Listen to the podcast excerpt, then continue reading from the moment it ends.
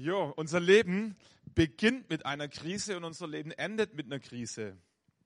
Und dazwischen kommen je nachdem große und kleine, viele und wenige Krisen noch dazu. So, das Leben beginnt mit einer Krise, unsere Geburt ähm, ist ein Engpass. Und unser Leben endet mit einer Krise, wenn wir sterben. Keiner weiß wann, aber wenn wir sterben, ist irgendwie auch eine Krise. Äh, und dazwischen, je nachdem, wie dein Leben so, so aufgebaut ist und was die Umstände so mit dir meinen, machen zu dürfen oder zu wollen, äh, kommt dann noch die eine oder andere Krise mit dazu. Aber was wir, glaube ich, ganz wichtig unterscheiden müssen, äh, ist der Unterschied zwischen einer Krise und einer Katastrophe. Das klingt manchmal so im, im sprachlichen Umgangston äh, relativ gleich. So eine Krise ist eine Krise und eine Katastrophe ist eine Katastrophe. Aber eine Krise ist nicht eine Katastrophe. Eine Krise kann zur Katastrophe werden, aber nicht jede Krise muss eine Katastrophe werden. Wenn wir ins Griechische reinschauen ähm, oder ins Lateinische, was dir lieber ist, so, dann entdecken wir den, Wortstamm von Krise, kommt von Krisis, abgeleitet von dem Verb krinein, was so viel meint wie trennen bzw. unterscheiden. Also innere Krise wird etwas getrennt. Innere Krise scheidet sich etwas. Und die Frage ist, wie wir mit einer Krise umgehen oder die, die Tatsache oder die, die Art und Weise, wie wir mit einer Krise umgehen, entscheidet, in welche Richtung uns die Krise hinführt. Aber in dieser Krise definitiv entscheidet sich irgendetwas. Im, Im Medizinischen wird dieser Begriff Krisis äh, verwendet oder da wurde zum ersten Mal so äh, erstmalig aufgetaucht im 16. Jahrhundert. Wenn, wenn ihr, ihr kennt alle Fieber. Wenn, wenn du so eine Fieberkurve hast und dieser Höhe bzw. Wendepunkt beim Fieber, der wird Krisis genannt. Diese Phase, wo darüber entscheidet, ob der Körper es schafft, die Infektion zu bekämpfen oder eben nicht. So, und das ist diese Phase der Krise. In dieser Phase entscheidet sich maßgeblich, ob die Infektion besiegt wird oder eben nicht. Und das ist Krisis. So, wenn der Körper es schafft, die Infektion zu besiegen, braucht es manchmal nur einen Tag und der Fieber ist weg. Das Fieber ist weg. So, aber in dieser Phase der Krise wird entschieden, in welche Richtung es geht. Und Krisen in unserem Leben sind entscheidend. Krisen in unserem Leben können zur Katastrophe führen. Eine Katastrophe ist eine, ein dauerhaft negativer Verlauf einer Krise. Dann spricht man von einer Katastrophe. Wenn es einfach nicht besser wird. So, aber eine Krise an sich ist noch keine Katastrophe. Eine Krise kann zur Katastrophe führen, muss es aber nicht. Das finde ich so wichtig zu verstehen. Lebenskrisen können in Katastrophen münden, müssen es aber nicht. Wenn du in eine Krise steckst oder wenn du in eine Krise reinkommst oder in deine Vergangenheit und welche Krisen reflektierst, die Art und Weise, wie du mit der Krise umgehst, entscheidet maßgeblich darüber, ob aus der Krise eine Katastrophe wird oder ich sage mal Bild im Bild gesprochen, ob die Fieberkurve sich wieder senkt. Und manchmal braucht es ein paar Weichenstellungen, ein paar Entscheidungen, ein paar Herzensangelegenheiten und eine Krise kann relativ schnell sich wieder in Luft auflösen. Manchmal braucht es ein Gespräch, eine Entschuldigung, eine richtige Entscheidung und auf einmal ist die Krise wieder behoben. So, die Frage ist, wie gehen wir gut in Krisenzeiten um? Wir sind in dieser Predigtreihe Lebensphasen. Äh, ein paar Untertitel habt ihr schon durch. Äh, so Lebenskrisen. Und eigentlich war, war diese Lebenskrise so, wie soll man sagen, biografisch aufgebaut, unsere, unsere Predigtreihe Lebensphasen. Windel und Maxikosi, so das Kleinkindalter, dann die Sturm- und Drangphase, äh, Clan und Karriere, wenn die Kinder groß sind und Beruf und alles an einem zerrt. Ähm, und dann so diese Midlife Crisis. Aber wir haben festgestellt, oder ich habe festgestellt in der Vorbereitung, Krisen können dich in jeder Lebensphase treffen. Kannst als Teenager eine Lebenskrise haben, eine, eine mächtige Lebenskrise. Kannst als Rentner eine Lebenskrise haben, ohne dass es sein müsste. Aber Krisen kommen und gehen, die melden sich manchmal nicht mal an, aber sie geben uns die Chance oder stellen uns vor die Herausforderung, gut mit ihnen umzugehen. Und ich bin in der Bibel über David gestolpert, ein Mann, der, der durch massiv und viele Krisen in seinem Leben durch musste. David ist so, David ist der König. David ist ein Mann nach dem Herzen Gottes. David hat ein gutes Leben gelebt. David ist eines der ganz großen Vorbilder, wenn wir in die Bibel, Bibel reinschauen. Aber David hatte auch mehr als eine Krise in seinem Leben. Die Krisen Davids hätten für fünf Menschenleben gereicht, um, um sie platt zu machen. So ist ein Wunder. Ist ein Wunder, dass David am Ende seines Lebens als ein Mann Gottes in die Annalen, in die Geschichtsbücher, in die Bibel eingeht. In der Postgeschichte ähm, heißt es, dass, dass David ein Mann nach dem Herzen Gottes war. Und das finde ich so bezeichnend und so wichtig. David war nicht nur König, David war nicht nur äußerlich erfolgreich. Viele Menschen sind äußerlich erfolgreich im Beruf, finanziell, mit dem, was du von außen sehen kannst. Aber David war nicht nur äußerlich erfolgreich, David war in seinem Herzen auch erfolgreich. David war ein Mann nach dem Herzen Gottes. Und die Frage, die ich mir gestellt habe, ist, was können wir von David lernen, wie wir gut durch Krisenzeiten hindurch navigieren können? Ich möchte mal so ein paar Krisen äh, von David in seinem Leben anschauen und vielleicht ist die eine oder andere dabei, wo du dich wiederfindest oder wo, wo du lernen kannst für die Zukunft, wenn die Krise in deinem Leben kommt, wie du gut damit umgehen kannst, sodass du am Ende deines Lebens trotzdem als Mann und Frau Gottes in die Nahlen eingehst, egal welche Krise dir in deinem Leben begegnet. Eine der ersten Krisen aus meiner Sicht, die, die, die David zu bewältigen hatte, war die Krise der Ungerechtigkeit, habe ich es genannt die Krise der Ungerechtigkeit. David war als junger Mann zum König gesalbt worden. So, das heißt, er war bestimmt von Gott berufen, ähm, bevollmächtigt, eines Tages der König von Israel sein zu sollen. Das wusste er. Die Zeit kommt, Gott hat mich auserwählt, König zu sein. Was Gott nicht davon abhielt, ihn noch viele Jahre als Schafhirte auf die Felder zu schicken.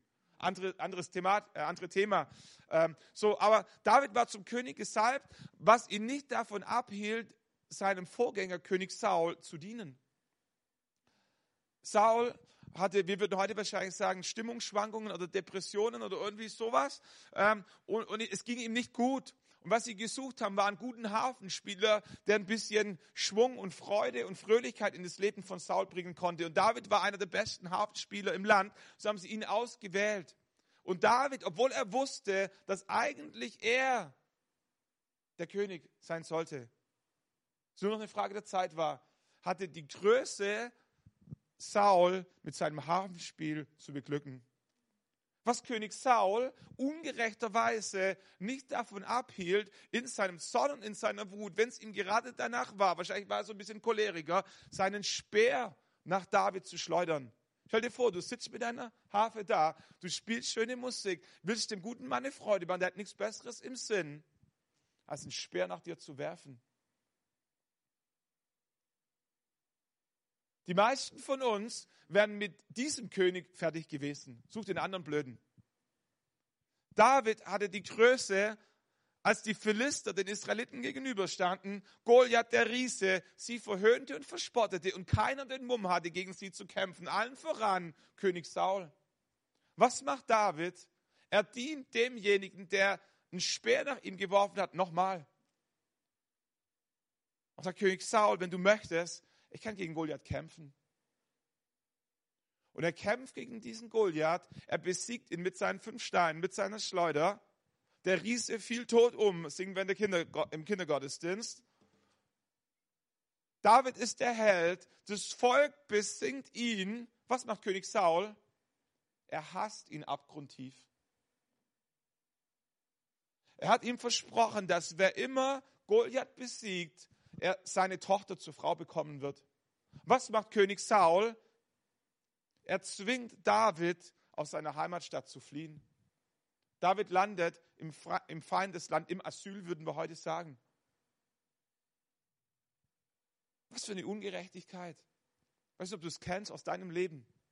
Menschen, denen du gedient hast, Menschen, die du unterstützt hast, Menschen, für die du da waren, vielleicht sogar dein Ehepartner, deine Kinder, deine Eltern, deine Geschwister, irgendjemand, wo du sagst, ich war, ich war so eng mit dir. Ich habe so viel Gutes in dein Leben rein investiert. Und was ist der Dank dafür? Dass du mich hast, dass du Gerüchte über mich verbreitest, dass du Lügen über mich verbreitest, dass du mich mobst, dass du mich rausegelst, dass du mir das Erbe nicht gönnst, dass du einen Keil zwischen mich und meine Kinder treibst, was immer Ungerechtigkeit im Leben passiert an so vielen Stellen. Was ich feststelle, die meisten Menschen, die in ihrem Leben ungerecht behandelt werden, hoffen, dass irgendwann die Chance kommt, wo sie der Ungerechtigkeit ein Ende setzen können. Irgendeine Chance, wo sie am Drücker sind und sie es der anderen Person heimzahlen können. David war in dieser Hinsicht ein Glückspilz. Er war auf der Flucht. Er versteckte sich hinten in der Höhle, er und seine Männer. Und König Saul wusste nicht, dass David hinten in der Höhle steckt. David, äh, Saul wollte David eigentlich umbringen. Läuft in die Höhle rein, ohne zu wissen, dass sein Widersacher hinten in der Höhle versteckt im Dunkeln sitzt. Saul legt sich vorne in die Höhle nieder und schläft ein. Da sagten, heißt es im ersten Buch Samuel, Kapitel 24, Vers 5, die Männer Davids zu ihm, zu David, siehe, heute ist der Tag, von dem der Herr zu dir gesagt hat, siehe, ich gebe deinen Feind in deine Hand und du kannst mit ihm tun, was gut ist in deinen Augen. Was für ein goldener Moment Gottes. Kennst du das? Wenn du Wochen und Monate dafür betest, dass Gott der Ungerechtigkeit ein Ende setzt. Und jetzt kommt der Tag, wo du die Chance hast, die Ungerechtigkeit zu beenden. Jetzt kommt der Tag, wo du die Chance hast, all das, was dir angetan wurde, heimzuzahlen. Und es kommen all deine Freunde um dich rum und sagen, tu's, tu's. Gott hat ihn in deine Hände gegeben. Es wäre mehr als fair, wenn du jetzt den, der dir nach dem Leben trachtet, das Leben nimmst. Wir sind auf deiner Seite. Gott ist auf deiner Seite. Das Recht ist auf deiner Seite. Alles ist auf deiner Seite. Aber David wusste, dass am Ende Gott für Gerechtigkeit sorgen muss. Wenn du wirklich Ruhe, wenn du wirklich Frieden in deinem Leben bekommen möchtest, muss Gott für Gerechtigkeit sorgen, nicht du. Sag nicht, dass wir nicht für unser Recht eintreten dürfen. Aber am Ende ist immer Gott derjenige, der für Gerechtigkeit sorgt. Und David wusste aus seiner eigenen Erfahrung, dass Gott größer ist als jede Ungerechtigkeit, die dir jemals angetan werden kann. Gott ist größer. David hatte erlebt, dass der Prophet kam zu seinem Vater Isa und sagte, Gott hat mich hierher geschickt, ich soll den zukünftigen König von Israel zum König salben. Kannst mal all deine Jungs nach vorne bringen, in Reihe und Glied aufstellen. Alle Jungs kommen. Wer wird vergessen? David, der Kleinste. Was für eine Ungerechtigkeit. Was für eine dysfunktionale Familie, würden wir heute sagen. Der Vater vergisst seinen Jüngsten auf dem Feld. Und David hat erlebt, dass es Gott nicht davon abhält, ihn trotzdem zum König zu salben. Der Vater hatte ihn vergessen, die Brüder haben ihn vergessen, der Prophet wusste nicht, dass es ihn gibt, aber Gott wusste, da steckt noch einer draußen auf dem Feld. Und David hatte erlebt, dass, dass er nicht darum kämpfen muss, vom Menschen Wohlgefallen zu erlangen, dass Gott für ihn kämpfen wird, wenn er sich komplett in Gottes Hände gibt. Gott, David wusste, Gott ist größer als all die Ungerechtigkeit, die Menschen dir antun können. Und so steht David hinten bei, seiner Männer, bei seinen Männern in der Höhle, reflektiert die ganze Ungerechtigkeit, die Saul ihm angetan hat in seinem Leben und überlegt sich, ob es der Tag des Herrn ist, ihn zu meucheln.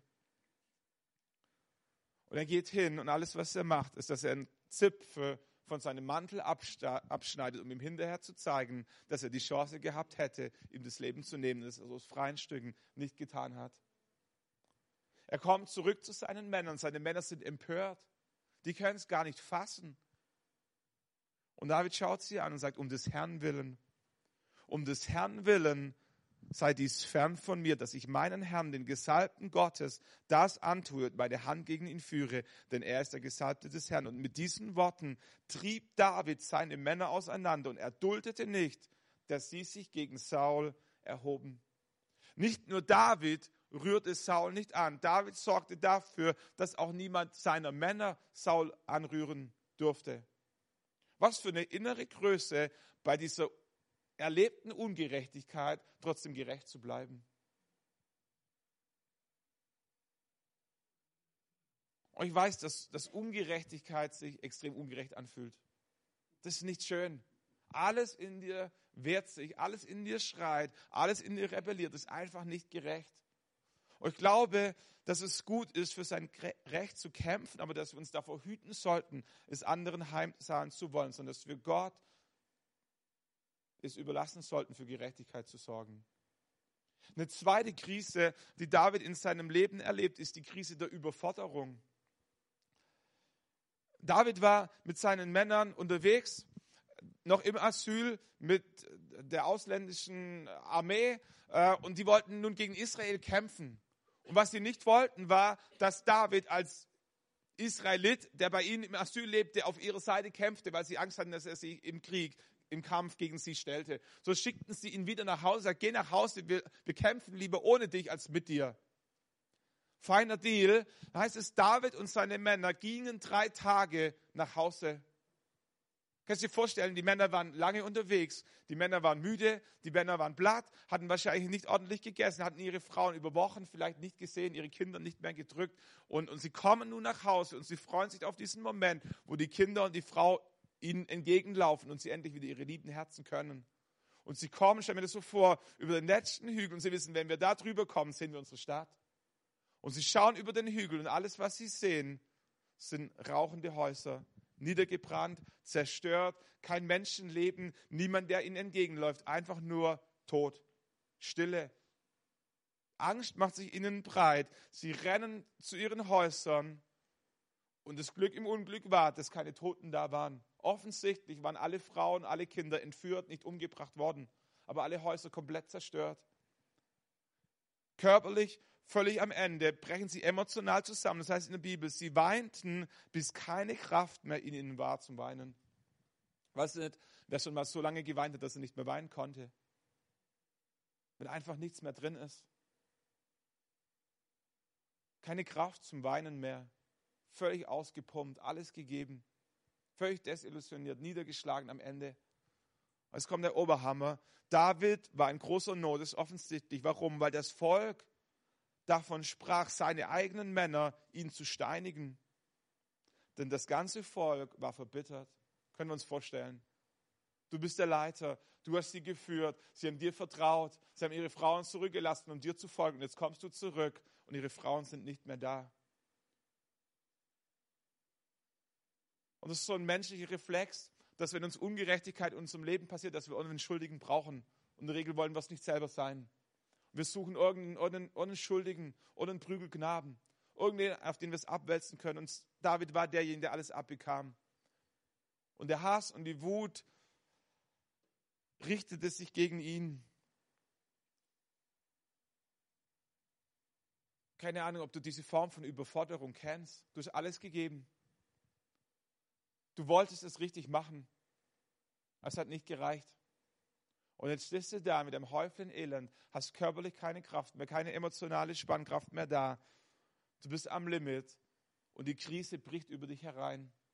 Meine Erfahrung ist, die meisten Menschen fangen an, den Kopf in den Sand zu stecken oder sich ins Schneckenhaus zurückzuziehen und Trübsal zu blasen. Eine Selbstmitleidsparty, völlig zu Recht. Hilft nur nichts. Wenn du ein bisschen anders gestrickt bist und sagst, ich bin nicht der Typ, der sich in sich zurückzieht, ich bin der Typ, der, der anfängt aktiv zu werden, wild um sich zu schlagen, Aktionismus, irgendwelche wilden Aktionen, die aber am Ende auch zu nichts führen, weil sie einfach blind getrieben sind. David tut was komplett anderes. David zieht sich nicht ins Steckenhaus zurück. David fängt nicht wilde Aktionen an. Was macht David? Kapitel 30, Vers 6, erstes Buch Samuel. David aber stärkte sich im Herrn wenn du keine Kraft mehr hast, brauchst du jemanden, der dir wieder neue Kraft gibt. Stimmt's? Die Frage ist nur, wo bekommst du wirklich neue Kraft? Wo bekommst du gesunde Kraft? Und wir merken, Alkohol gibt nicht wirklich Kraft. Tabletten geben nicht wirklich Kraft. Flucht gibt auch keine Kraft. Rückzug gibt auch keine Kraft. Die Frage ist, was gibt dir Kraft, wenn du dich völlig überfordert fühlst? Wenn deine Kinder, dein Haushalt, deine Arbeit, deine Finanzen, deine Umstände dir völlig über den Kopf wachsen, der Chef Anforderungen stellt, die du einfach nicht bringen kannst, wenn alles zu viel wird, was gibt dir Kraft? David wusste, derjenige, der ihm Kraft gibt, ist eine Person, Jesus Christus. Aus diesem Grund zog er sich zurück und er stärkte sich im Herrn. Was nicht heißt, dass David tatenlos war. Die Reihenfolge ist nur entscheidend. Am Ende der Geschichte lesen wir, dass David mit seinen Männern den Feinden hinterherjagte und jede einzelne Frau und jedes einzelne Kind und alles, was gestohlen wurde, eins zu eins gesund wieder zurückbrachte. Aber die Reihenfolge war entscheidend. Bevor David loszog in den Kampf, machte er was? Er stärkte sich im Herrn. Und ich vermute und ich fürchte, dass wir oft die falsche Reihenfolge wählen. Dass wir zuerst kämpfen, bis es wirklich nichts mehr geht. Und wenn wirklich nichts mehr geht, dann überlegen wir uns, ob vielleicht Gott da oben im Himmel auch noch eine Idee hätte.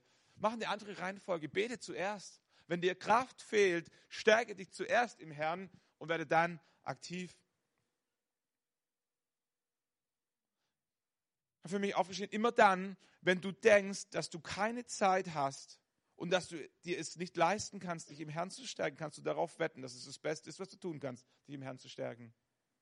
Nochmal, immer dann, wenn du denkst, dass du keine Zeit hast und dass du es dir nicht leisten kannst, dich im Herrn zu stärken, immer dann ist die Wahrscheinlichkeit relativ groß, dass du dich genau im Herrn stärken solltest.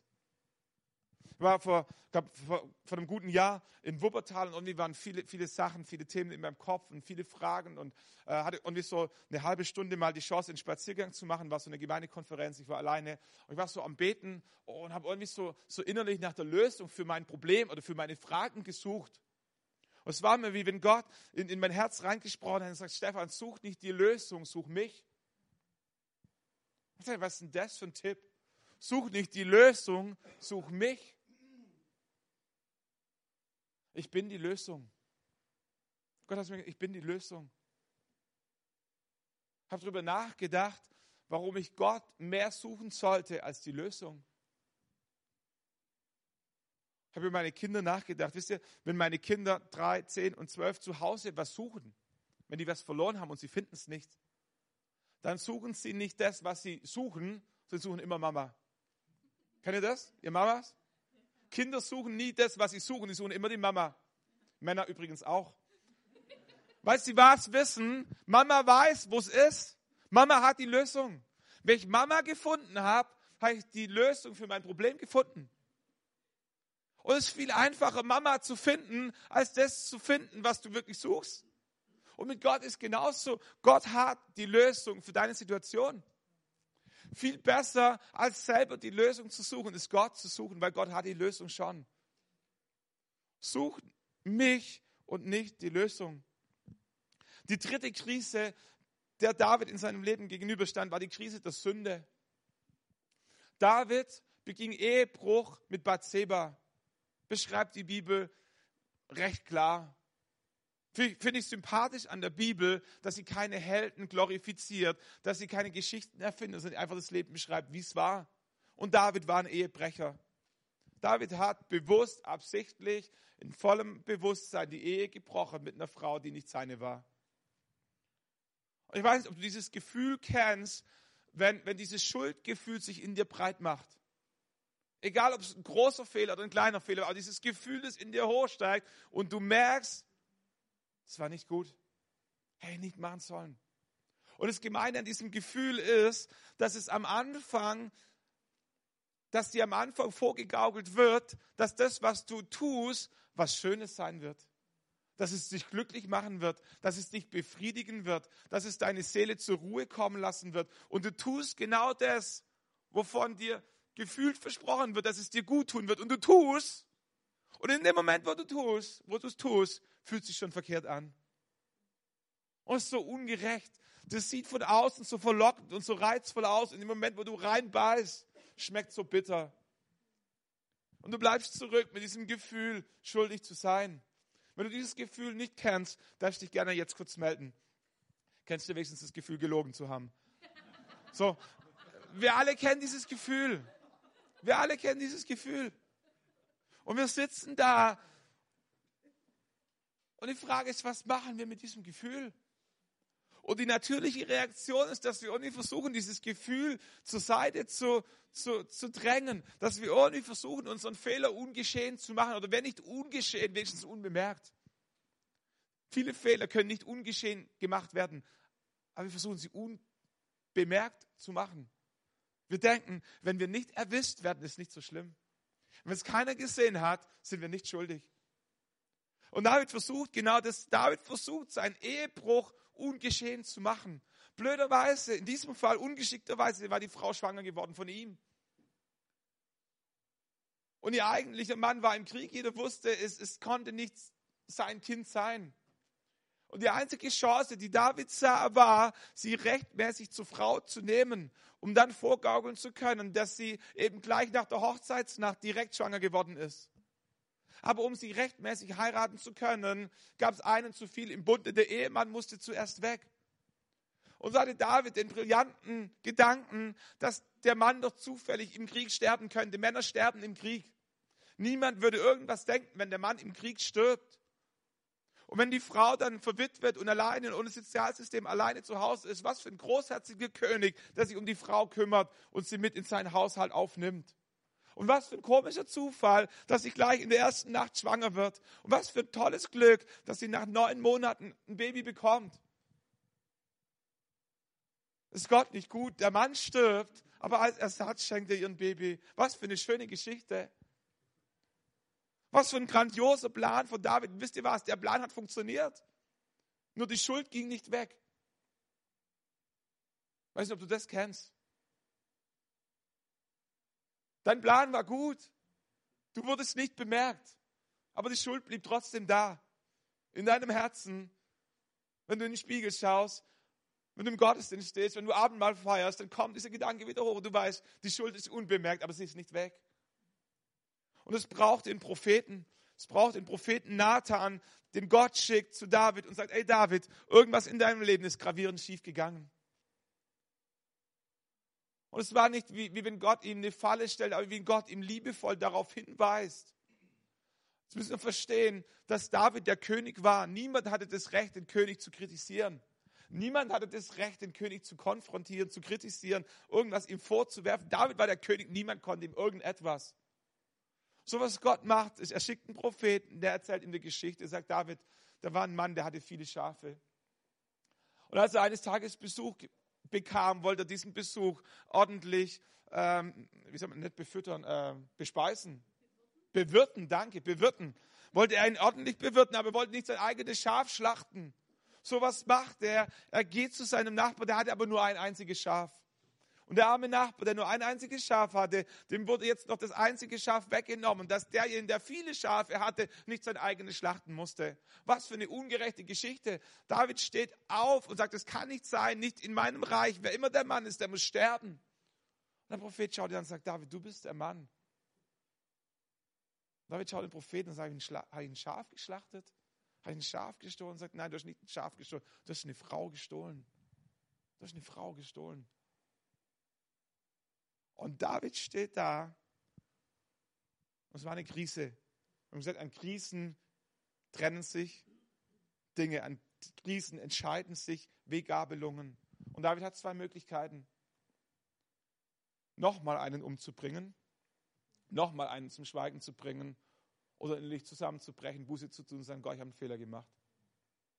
Und Gott sei Dank, leider, leider ein paar Etappen zu spät, schlägt sich David an die eigene Brust und sagt zu Nathan, ich habe gegen den Herrn gesündigt. Dieser Satz, ich habe gegen den Herrn gesündigt, ist so schwer zu sprechen.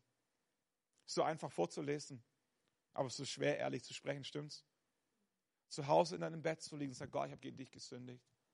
Aber dieser eine Satz, dieser eine Satz kann darüber entscheiden, in welche Richtung deine Krise sich entwickelt.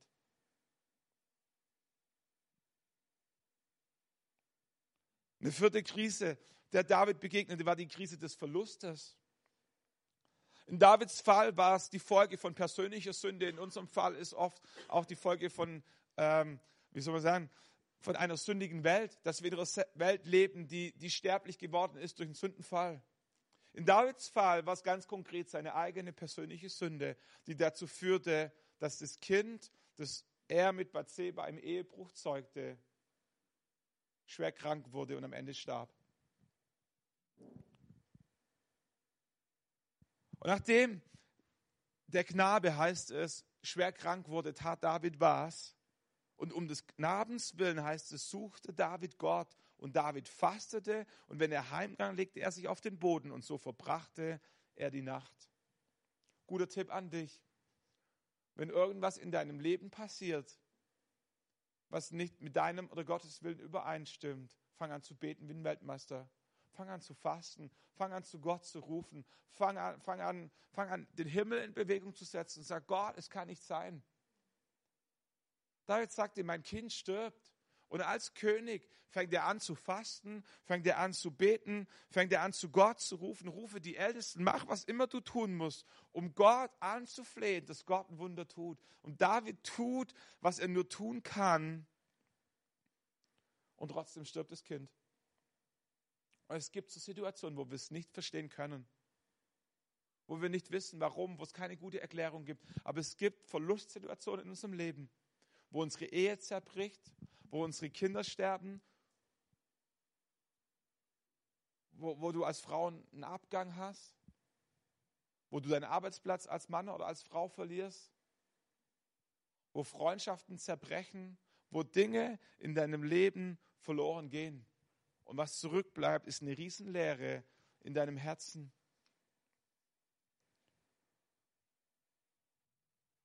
Weil ich krass finde, als jemand, der diese krassen Verlustsituationen noch nicht erleben musste in seinem Leben.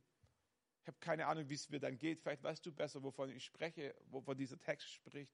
Aber was ich krass fand am Verhalten von Davids, nachdem das Kind starb, heißt es, da erhob sich David von der Erde, wusch sich und salbte sich, wechselte seine Kleider, ging ins Haus und verlangte, dass man ihm Speisen auftrage und er aß. Und niemand in seiner ganzen Gefolgschaft konnte diese Reaktion verstehen.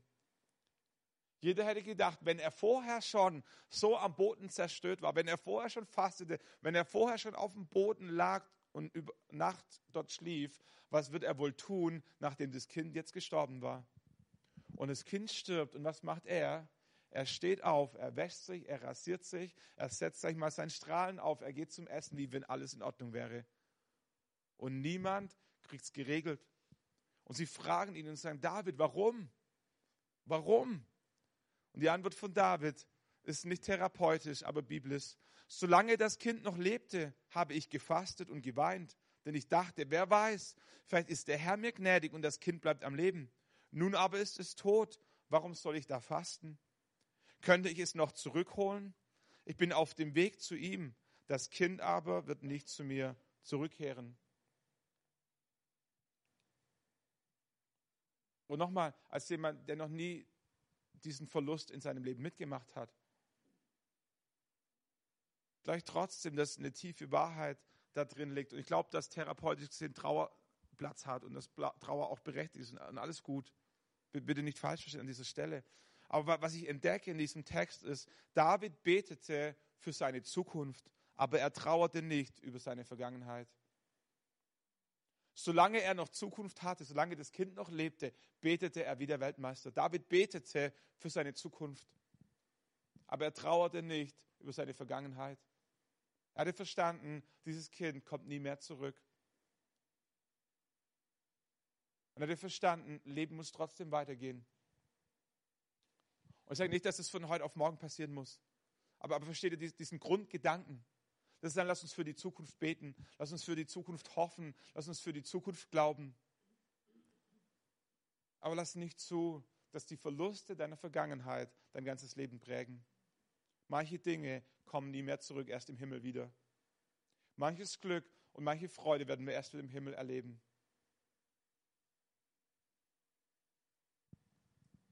Und David hat sich entschieden, ich bin auf dem Weg zu meinem Kind. Eines Tages werde ich mein Kind wiedersehen, aber nicht hier auf dieser Erde. Irgendwann werde ich zu meinem Kind kehren, aber mein Kind kommt nie zu mir zurück. Ich glaube, dass es eine harte Entscheidung ist in der Krise.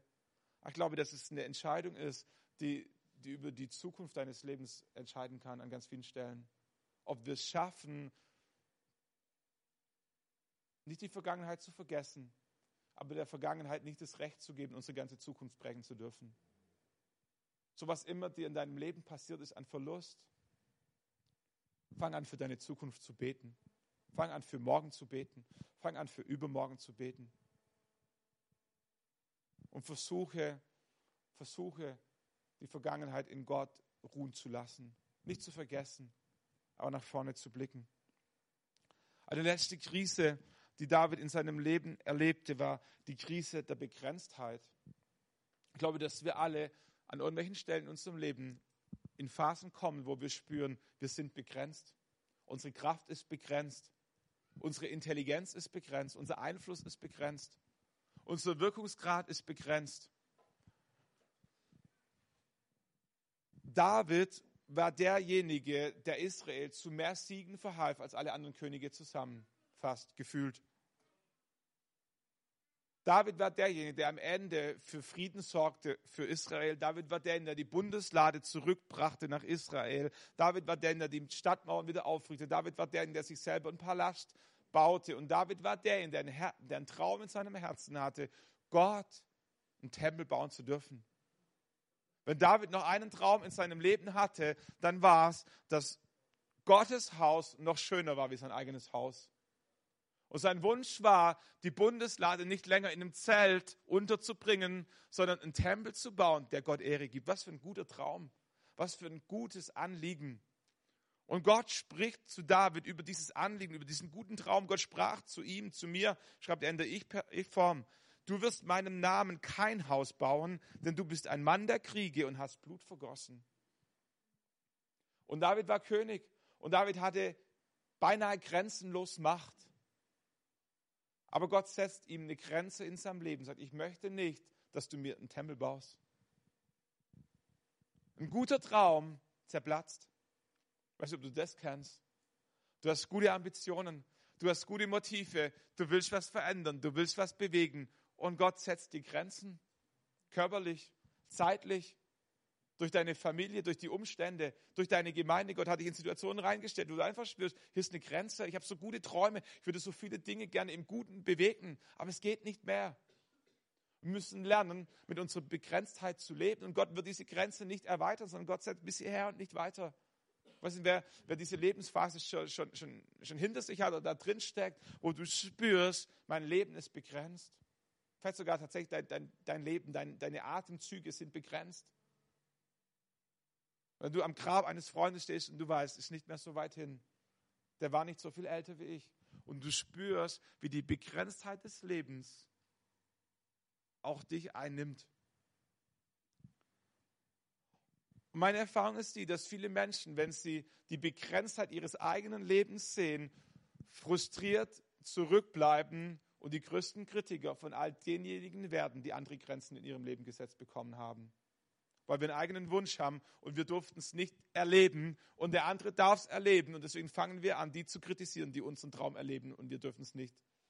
Und wir bleiben frustriert und verbittert zurück und werden zu Kritiker von anderen Menschen, die gute Träume nachjagen.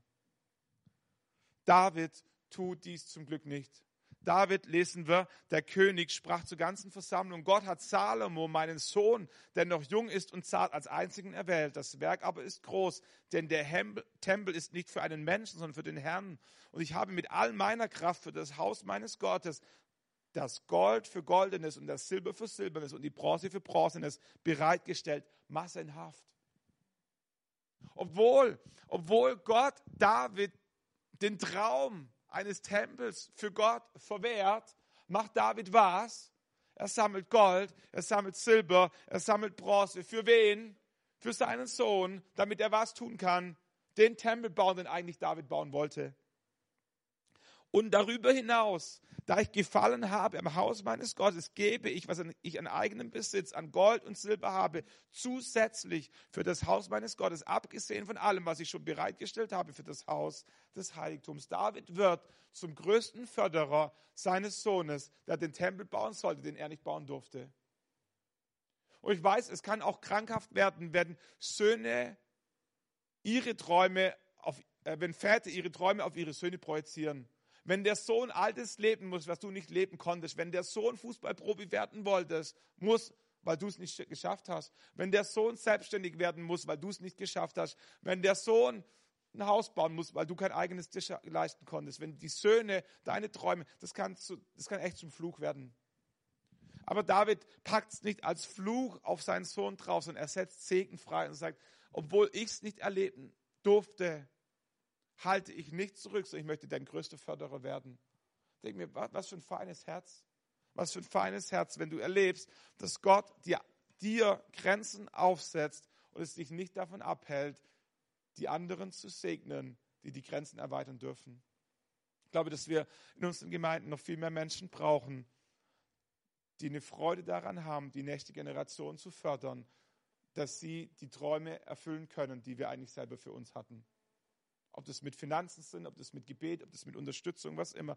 David ging so weit, da ist, es gibt einen Psalm, bin drüber gestolpert, Psalm 30, Vers 1, das ist ein Psalm Davids, jetzt kommt ein Lied zur Einweihung des Tempels. David hat ein Lied geschrieben zur Einweihung des Tempels.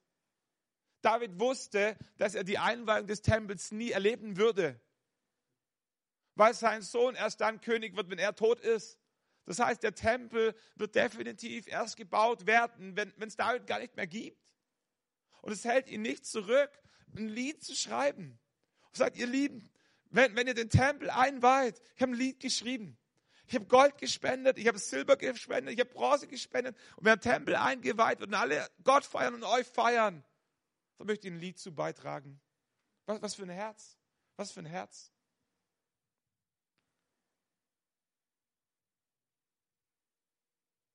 Und das Großartige ist, und da darf die Band nochmal nach vorne kommen, dass Gott David über die Maßen gesegnet hat. Warum? Nicht, weil er keine Fehler gemacht hat, aber weil er in den Krisen seines Lebens immer wieder die richtigen Entscheidungen getroffen hat. In der Krise der Ungerechtigkeit widerstand David der Versuchung, für sich selber zu kämpfen und überließ es Gott, für Gerechtigkeit zu sorgen. Und was machte Gott? Und machte ihn zum König. Saul wollte ihm das Leben nehmen und konnte es nicht, weil Gott seine Hand über David hielt. David kämpfte nicht für sich, aber Gott kämpfte für David. David wurde König. Weißt du, wenn Menschen dich einsetzen, können Menschen dich wieder absetzen. Aber wenn Gott dich einsetzt, kann niemand dich absetzen.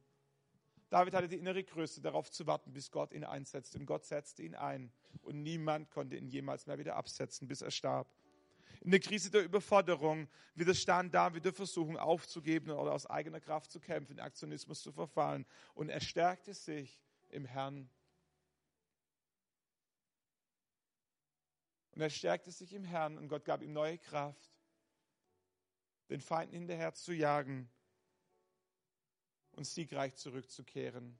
Gott ist auf deiner Seite. Gott möchte, dass du aus der Krise der Überforderung als Sieger hervorgehst. Aber was es braucht, ist, dass du dich im Herrn stärkst. In der Krise der Sünde widerstand David der Versuchung, die Sünde unter den Teppich zu kehren und bekannte am Ende, am Ende, leider erst am Ende, dass er vor Gott schuldig war. Und was macht Gott? Er vergibt ihm. Gott vergibt ihm. Egal wie lange du schon Sünde über den Teppich gekehrt hast, es ist nie zu spät umzukehren. Wann immer wir umkehren, heißt es, wenn wir unsere Sünden bekennen, ist Gott treu und gerecht, dass er unsere Sünden vergibt und unsere Schuld nicht anrechnet. In der Krise des Verlustes widerstand David der Versuchung, Gott anzuklagen und bitter zu werden. Vielmehr vertraute er Gott für seine Zukunft. Und was macht Gott? Gott schenkt ihm viele Kinder. Ein Kind kann nicht ein anderes Kind ersetzen, ganz klar. Aber Gott schenkt ihm Segen. Gott schenkt ihm wieder Freude. Gott schenkt ihm gute Zeiten in seinem Leben. Gott wieder, stellt wieder her, was der Teufel geraubt hat. In der Krise der Begrenztheit widersteht David der Versuchung, ein verbitterter Kritiker zu werden. Und er fängt an, diejenigen zu ermutigen und diejenigen zu investieren, die seine Nachfolger sind. Und Gott sorgt dafür, dass sein Traum, ein Tempel, in dem Gott verherrlicht wird, Realität wird. Gott ist auf deiner Seite. Gott möchte, dass du aus den Krisen deines Lebens als Sieger hervorgehst. Aber was es braucht, ist in der Krise die richtigen Entscheidungen zu treffen. So lass uns nochmal zusammen aufstehen. Wir singen nochmal ein Lied. Und in diesem Lied heißt es, Herr, ich glaube an dich. Herr, ich glaube an dich. Ein Gott, der Wunder tut. Können wir gemeinsam glauben, dass Gott ein Wunder tun